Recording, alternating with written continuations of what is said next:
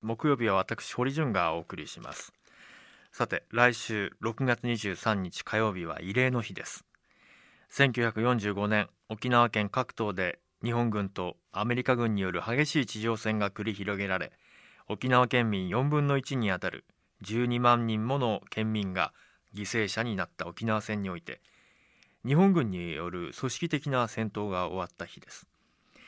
そこで今夜は未だ国と沖縄県との間で係争が続く名護市辺野古への基地移転問題の原点である普天間基地返還交渉について振り返りたいと思います。お話を伺うのは当時橋本龍太郎政権下で行われた普天間基地返還交渉の最前線にいらして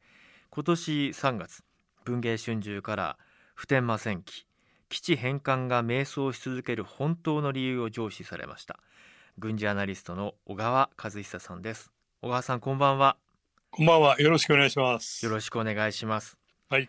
えー僕あの NHK 時代は初任地が岡山でしてちょうど橋本龍太郎さんがあの政治家をまあ退いて、えーまあ、息子さんに譲るとその選挙で、まあ、橋本岳さんが落選っていうそうちょうどこう現場にいたんですけどああはちょうどその橋本さんってやはりこう時代橋本政権がやはりこう検証してみると今につながるさまざまなことがあの明らかになるんだろうなという思いでいつも気にはしていたんですけれども、はい。やっぱり沖縄に対しての思いは並々ならぬものが橋本さんあって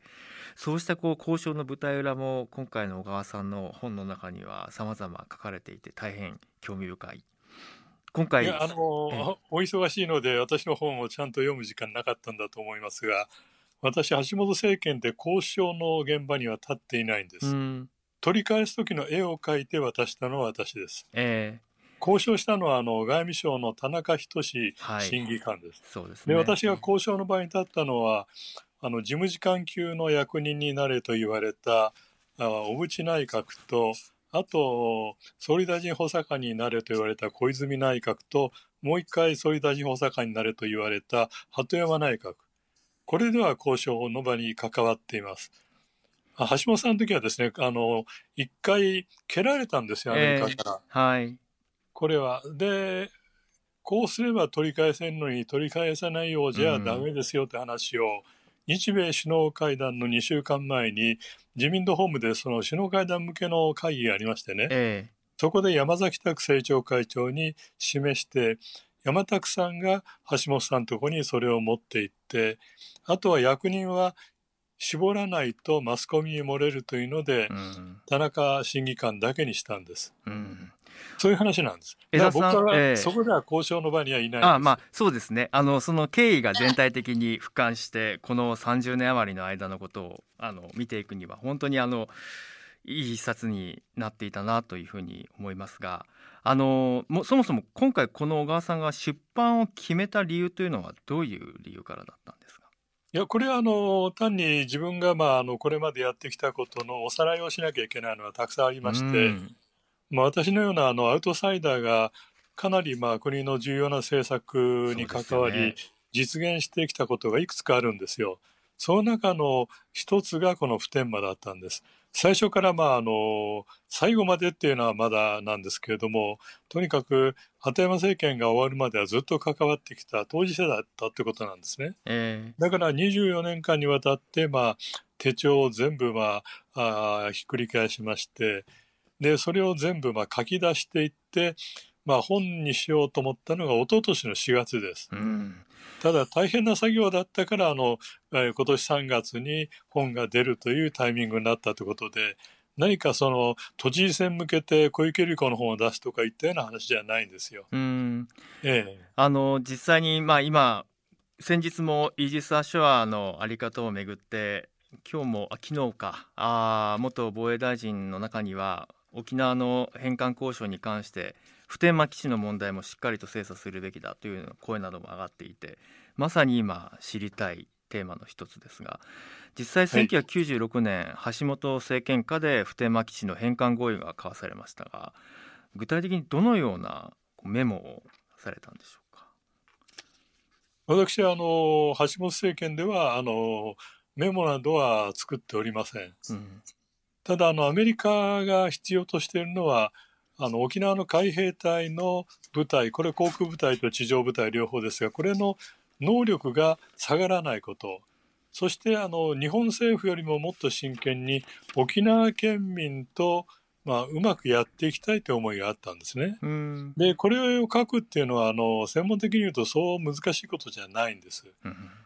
ただあの普天間基地と同じ大きさぐらいの、えー、飛行場航空基地じゃないとこれ戦力がダウンになりますから、えー、それは提供しなきゃいけない。で新たな基地を作らないでこれを米軍基地の中に埋め込んでしまおうっていうのは私のまあ当時描いた絵なんですね。それであの普天間返還というのがあの出てきたのは住宅地に囲まれていてひとたび墜落事故などが起きたら大惨事になりかねない、ええ、そうなると日本の政権は吹き飛ぶし日米同盟にもひびが入るだろうということで、まあ、日米双方が合意したわけですよ。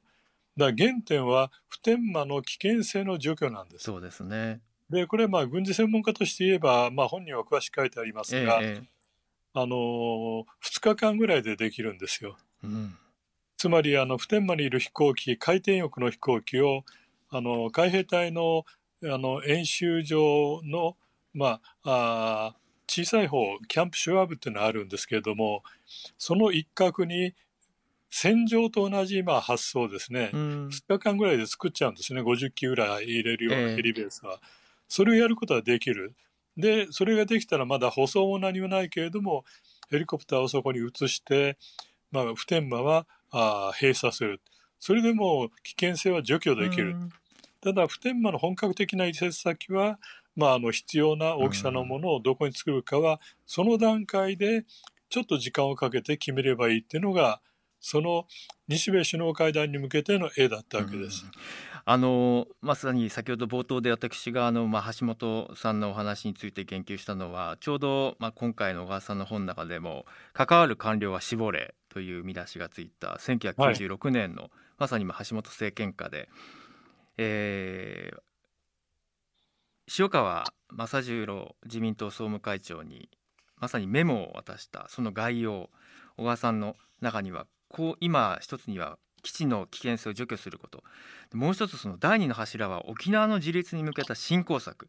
具体的には中継貿易の拠点として栄えた歴史を踏まえてアジアのハブ空港ハブ港湾を建設しようというものだという書き出しのメモがありますが、はいはい、まさにこうしたこの話の舞台裏というのはやはりそのメモを書かれた小川さんの生々しいこの証言によってあこういうことをこう当時の政権内で交渉の土台として考えていく一つのファクターになっていたのか当然橋本さんは沖縄の振興策に関してもその後の小渕政権に関しても非常にこう重要なテーマだったと思うんですよね。これはあのメモの第二の柱に沖縄の振興策について書かれたっていうのは具体的にどういう経緯からだったんでしょうか？いやこれはあの政府がやるべきはその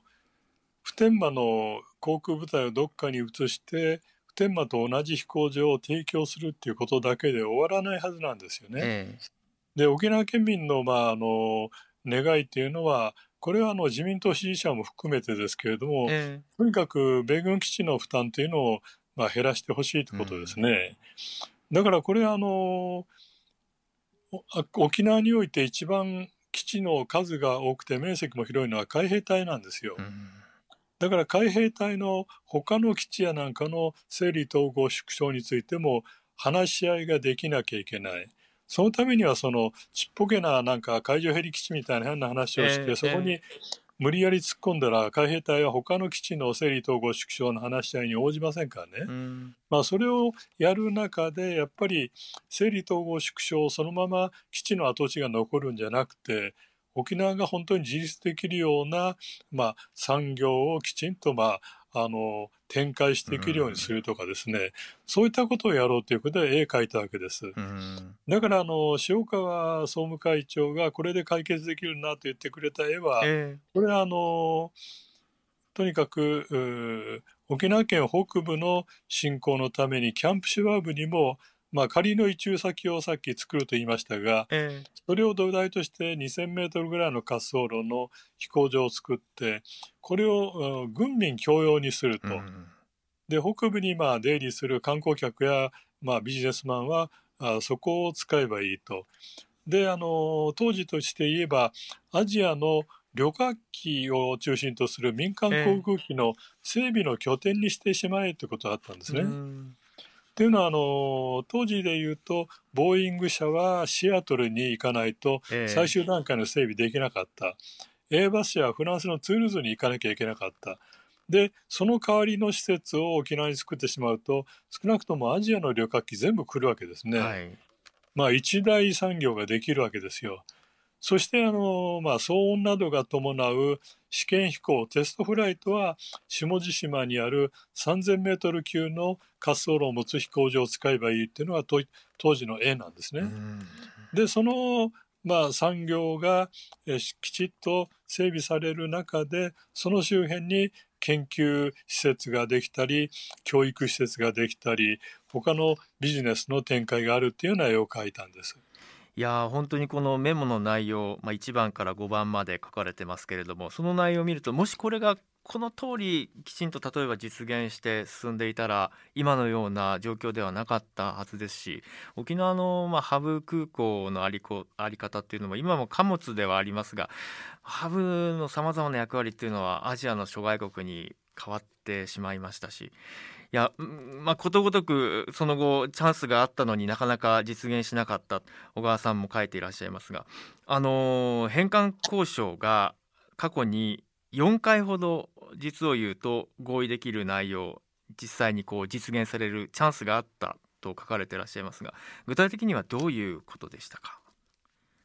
あの1回目はこれあの当然橋本政権なんですね。はいただ残念ながらその時あの橋本さんは政治的な決断をしてう、んまあ仕切り直しをして取り返したところまで行ったわけですよ返還合意。ただあのそれを受けて、まあ、実際にそれを動かしたのは当時の梶山清六官房長官なんですね。であの人もまあ実力者だし大変真剣に沖縄のことを考えてたんだと思うんだけれども、うんあの官僚の OB に丸投げしちゃったんですよ。うんつまり外務省の、まあ、エリートだった人だったらなんかできるだろうという思い込みがあるんですね。え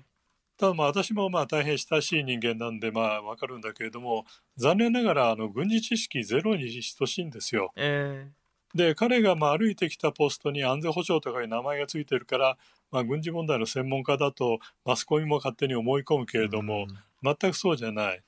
だからやっぱりあの最初に海上ヘリ基地みたいな案が橋本総理の口から出たのはええそういうバックグラウンドがあったってことなんです。で大体あのこれはまあ最初最後から、えー最初から最後まで付きまとう話ですがえ日本の官僚機構はですねあの公開されている情報すら取らずにうん飛行場の大きさを決めたんですよえ。えだから沖縄にいる海兵隊の航空部隊第一海兵航空団というのは、まあ、沖縄に50機ぐらい岩国に50機ぐらい置いてるっていうのは普通の姿ですね。ええ合わせて100機ぐらい。ところがあのアメリカ本土に置いているものを含めると456機なんですね。うんで有事を前提に飛行場をデザインします。となるとあの沖縄だけで普天間の代わりの基地だけで300機ぐらいになるんですよ。うんで空軍もまあ200機ぐらい増えてくるから嘉手納に統合するなんて当然できない。まあ、そういったことを、まあ、やれば普通にできなきゃいけないのに何もせずに、まあ、辺野古の大きさも全部決めてしまったという、ええまあ愚かなことがずっと続いてきたわけですね。はあそうか。あのそしてまさに2000年代に入ってからの交渉の舞台裏について、まあ、詳細に書かれていますがその他の逃したチャンスというのについても教えていただけますか？まあ、2回目はこの小渕政権ですね、で野中宏務官房長官が私のことをまあ大変過分にまあ買ってくれまして、ええいろんなことをやらせてくれて、うん短い期間でしたが実現したんですね。だから情報収集衛星も、まあ、あそれからドクターヘリも、まあ、野中さんと私で実現したんです。それは全部書いてあります。ただ、そういう中で、まあ、普天間もやれっていう話になって、とにかくあの梶山さんがあの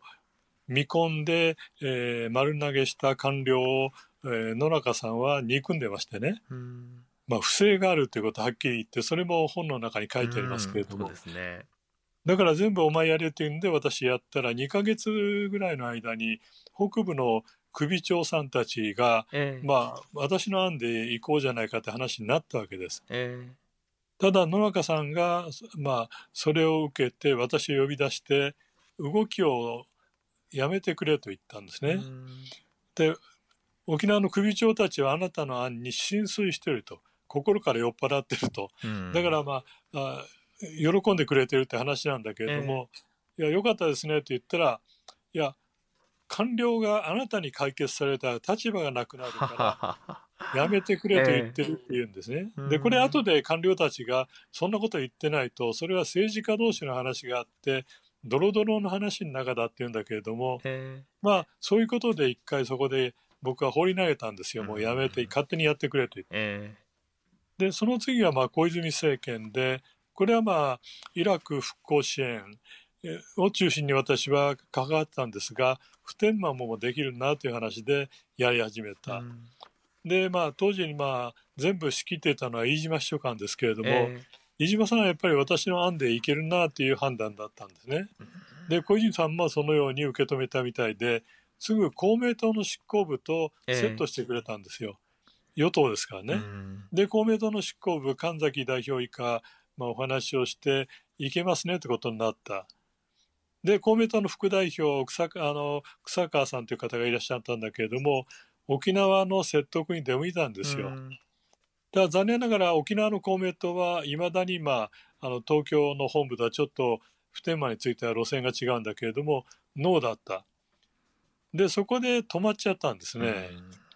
で草川さんは、えーごめんと言ってきましたよあの潔い人だったんですけどねで最後が、まあ、4回目があの鳩山政権ですね。えで鳩山さんは、まあ、勉強会やなんかでやあ野党の時から知ってたもんですから、えはい。最低でも県外なんてことを言って当選したからとんでもないよそんなことありえないよってことでうん。私総理官邸で話をしたんですよ。えまあ、そうしたら、まあ、あの私の考えも聞きながらいろんな人にまあ考えを、えー言ってもらって彼迷ってたんですね。ここでもね小川さんのええ解決着の方向を示すためのメモ作業手順メモっていうのがここにき記されていますね。ええまあ相当鳩山さんはでもなかなかあー手強い相手ではありませんでしたか？いや全く。うん。あの彼はまあ一種まあお医者さんだと多分病名をパッとつけるようなあの思考パターンの人ですね。だから一番最後に会った人の話で動いちゃうってよく言われたけれども、そういったところがあるんですね。うん。ただあの普天間については自分なりに何とかしたいという思いがあったんでしょう。いろんな人の意見を聞いて私がこんなんダメだよ県外なんてないよと言ってから5ヶ月後にあの私に総理補佐官になってくれと言ってきたんです。えやっぱり小川に任した方がいいだろえうと思ったんですよね。うん。ただ私はあのあまりにも、まあ、鳩山さんのプランだと言ってでたらめな案をみんなアメリカに持ち込んでたんです、ええでアメリカが困ってるの分かってたから一回整理するまでは民間の専門家として動きたいと言ってこれあの総理補佐官になっちゃうと情報開示もしなきゃいけなくなるところありますしね。なるほど。マスコミ対応もしなきゃいけないから、いわゆる隠密行動はできないですねなかなか、うん。軍事アナリストの小川和久さんに普天間基地返還交渉の舞台裏についてお話を伺っています。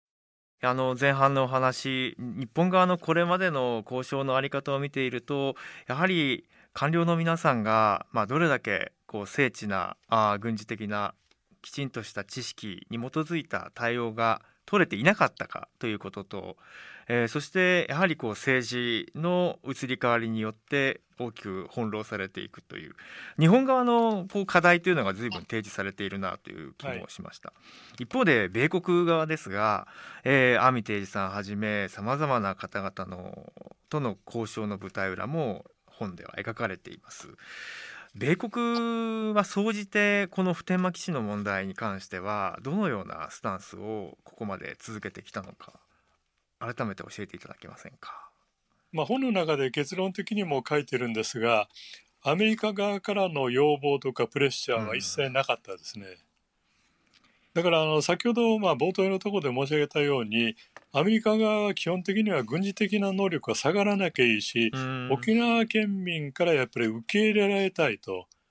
だから、まあ、その辺はものすごい神経を使ってるんですね。えー、だからこれアメリカの要望だとか外圧だとか圧力だとかいう話があるけども、一切ないです。これ嘘です。いやそのあたりが非常にこうどうしても、まあ、米国からの圧力があってという大前提で話を進めがちですけれどもそうではないということですよね。あのアメリカの圧力を使う癖がないわけじゃないんですよ。うんえー、例えばあの、まあ、私が直接今も関わってる自衛隊だって、まあ、最近やんないと思うんだけど昔なんかはですね防衛省の内局から予算と人事で締め上げられててなかなか抵抗できないでしょう。うんアメリカの制服組のカウンターパートを使ってそこから防衛省の内局や自民党に、えー、一言言わせるんですよ。うん、そうすると自衛隊制服組のあの要望とか考えが通るとかね。で外圧を使うというのはそういうことなんです。うんだからあの、まあ、それまだるっこしいじゃないかって思うかもしれないけども、ええそれやっておくとですねアメリカ側がちょっと一言ささやくだけでも例えば自民党の中では、まあ、自民党の議員の立場で言うと抵抗勢力を、あの黙らせることができるっていう、まあ、効果もあるんですね。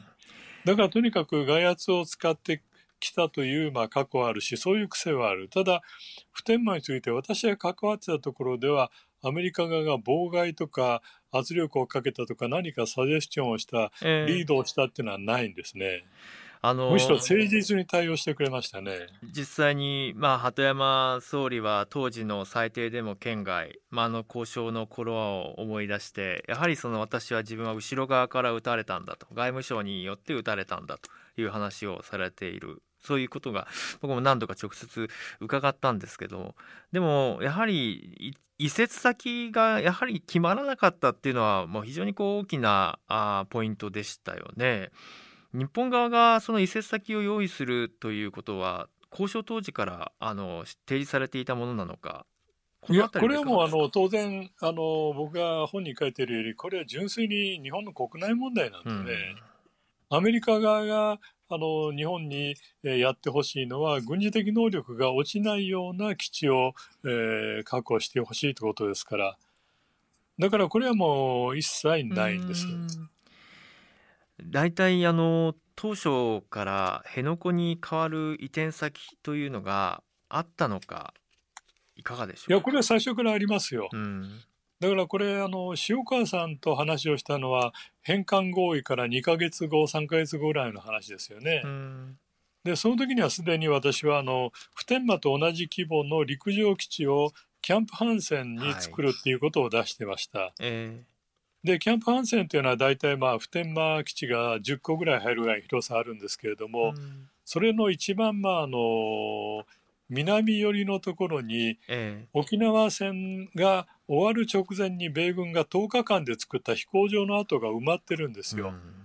これは本土爆撃のためにいっぱい飛行場を作ったんですがその一つですねチムという飛行場ですか、えその上にあのもうちょっと長いけれども滑走路を置くとまあ、海兵隊の訓練の邪魔にもなんないし山にもぶつからないし民家の上を飛ぶ、まああのかえー、頻度というかその辺も、まあ、あそう大きくならないし騒音問題も、まあ、ある程度のバリアで防げるしっていったようなことで書いてるわけですね。でこれ以外に沖縄の県内に、まあ、あ軍事的な、えー、要求を満たすようなものを置けるところはないんです。あの小川さんが当初示された案というのがやはりきちんと精査されて実行されていけばという思いが後半お話聞いていても深まりましたがやはり本の中にも書かれていますが滑走路の V 字案ですよね。ええ、まあああいう形でなぜこう会場にああしたこう建造物を作っていくことになったのかまあ、そうしたこう根拠も含めていろいろやはり残念だなと思うところがありました。実際にあの、ま当時の状況っていうのはいかがだったんでしょうか？いやあの V 案っていうのはあのちょうど小泉政権の時で、はい、まあ、額賀福志郎さんが、うん、まあ、防衛庁長官に2度目の登板をする時だったんですね。えー、で小泉総理の方からぬかがたえという言い方があって2人きりで全日空ホテルの中で会議室を取って話し合ったんですけれどもその時にあのぬかさんから X 事案はどうだろう V 事案はどうだろうと提案があったんですよ。うんえー、で X でも V でもいいけどとにかくまずは普天間の危険性の除去が先ですよということを言ってあとはやっぱり米軍のまあ必要な広さ、仮想長さを確保してくれって言ったんですね。えーでそれはできれば、まあ、あのシュワーブでもいいしハンセンでもいいけど陸上基地がいいだろうということなんだけれども、まあ、それについてはあの明確な答えがないままその1週間後ぐらいにぬかがさんは防衛庁長官に、まあ、もう一回再登板するんですね。ただ後で、まあ、本に書いたように分かってきたのは軍事知識のない技術系の官僚に、まあ、絵を描かしてるんですね、滑走設計を。そしてその埋め立てが必要な場所、今の場所ですけれども、そこに持ったって持ってった舞台裏ってのは僕わからないけれども、やっぱり埋め立てをしないと儲からないビジネスモデルを、ね、まあ、持ってる連中がいるということですよ。砂利山を買い占めしたりですね。本当にそこがもう返す返すもあの残念で仕方がないということと結局安全保障の観点からもそうですしまあ、その地方自治の観点からもそうですしそうしたこう政治や官僚の在り方によって、えー、翻弄された歴史が長い間続けられているというのは非常に、えー、これから変えられるのかどうかというところですよね。私あの、まあ、あの河野太郎さんがイージサー社を、まあ、白紙撤回みたいな格好に持っていったこれはあの総理や菅官房長官も、まああの合意の上だと思うんですけどね。ただ、辺野古の撤回というのも難しくはないんですね。うん、まあ、本の一番最後のところにざっとした計算返してますが、あの一時期3500億円かかるという国会答弁があって、はい、今9300億円になってますね、うん、ただ3500億円という数字の中でも今まで使ったお金を全部業者に払っても800億円ぐらいお釣りが来るぐらいでできちゃうんですよ陸上基地は。えーえー。でこれあのアメリカであのアメリカ政府とやった時にアメリカのゼネコンが作った陸上基地の資料をもとにやったんですけれども、えー、普天間と同じぐらいの陸上基地1年半で作ってますね。でお金はまあとにかく私が今関わっている静岡県の静岡空港ありますね。これはまあ普天間より滑走路ちょっと短いけれども2500メートルの滑走路の飛行場これ飛行場本体490億円でできてるんですよ。だからそういったものを合わせていくと、まあ、簡単にできる。それはまあ政治の決断次第なんですね。ただ、やっぱり官僚からそういったものがこれでいけますよっていうのは出てこない。ということになると政治家はまあなんか元々の路線で走る以外にないというようなところがあるんですね。いや本当に不幸な話ですからまあ小川さんのようにきちんとしたあ知識と人脈と分析力とそうした専門家がまさに政策立案にきちんとこう関わって実行されるところまで成熟しないといけないなということを改めて思いました。あの一方で僕はあの亡くなった太田さんに太田元知事にあの、亡くなる少し前にお話を伺った際にやはり辺野古に関しては辺野古のマスタープランというのがもともと米軍の方から過去提示されていて。えー、辺野古を軍港にするという計画があったとでその、えーまあ、ベトナム戦争なども経て、えー、止まっていたプランがここへ来て息を吹き返したんだというようなお話がされていらっしゃいました。実際交渉の中でもともと米軍の方があそこに巨大な軍港を作りたいという、まあ、そうしたこう思惑に日本側がこう寄せていくようなことがあったのかないのかこの辺りはいかがでしょうか？これは私が関わったところでは一切ないですね。うん、あの港を作ろうとかあのまあ、揚陸艦やなんかを、えー、横付けできるような港を作ろうっていうのはもともとあるんですね。うんただあの海兵隊の航空部隊の基地っていうのは先ほど申し上げたように普天間と同じぐらい大きさないとあの増援部隊受け入れられないし地上部隊が数万人規模であの旅客機をチャーターした便で降りてくるわけですね。そういったものを収容できないからそういったものはもともとあそこの、まあ、米軍が描いてたプランの中にはないんです。ええぜひ皆さんあの小川さんが書かれた普天間戦記基地返還が迷走し続ける本当に理由手に取ってみてください。文藝春秋から発売中です。6月23日慰霊の日です。あの沖縄県民の皆さんの翻弄されていく中でのさまざまな思いについても小川さんお考え終わりがと思います。最後にメッセージをください。いやとにかくあの何かあ理想的なプランがあるんじゃないかということであの右往左往するんじゃなくてどういう道筋を取れば着実に危険性を除去し、米軍基地問題を乗り越えていくことができるかということで議論してほしいんです。だから辺野古をストップさせても普天間は残ります。つまり、えー、平時有事に海兵隊の飛行機が使える飛行場ということをアメリカは求めているからです。帰ってこないんです。大体プランをきちっと示してそれを実現しないことにはこれはあの沖縄の米軍基地問題が前進する以前に普天間の危険性も除去されない。その辺の物事もまあ、順番を、きちんと踏まえて、えー、考えていただきたいなと思います。そうですね。そういう意味で言うと今回の、まあ、河野防衛大臣のイージス・アシュア計画見直しに関しては一つ普天間の問題を考えていく上でも今後政治がどのように動いていくのか注目点だと改めて感じました。小川さんどうもありがとうございました。どうもありがとうございました。ジャーナリストの堀潤です。今夜は軍事アナリストの小川和久さんと普天間基地返還交渉の舞台裏についてお話を伺いましたがやはりあの有権者の責任メディアの責任それは何かというとちゃんと本当のことを知って事実をもとに判断をすることそうした舞台裏をきちんと表に出して、えー、情報が公開された中で決断していく、うん、まああの一部の人たちにさまざまなこう思惑があ左右して決められてしまうことにあのやはりこうアンテナを張っておかないと気づけないっていうところはありますよね。うん、私たちがまあいいかまあやってくれてるんだろうとかまあそんなもんだろうとかまあ難しくてわからないしとか、えー、まあお願いしますよっていうことだとどこかで誰かの不幸につながっているんだ誰かの権利を奪っているんだっていうことも今回の沖縄の普天間基地の問題を機に皆さんと共有できたらいいなと思っています。あの知らなかったからしょうがないじゃないですよね。知らなかったからこんなことが起きてたんだ。じゃあ今から何ができるのか、えー、そういうふうに変わっていくべきだと思います。6月23日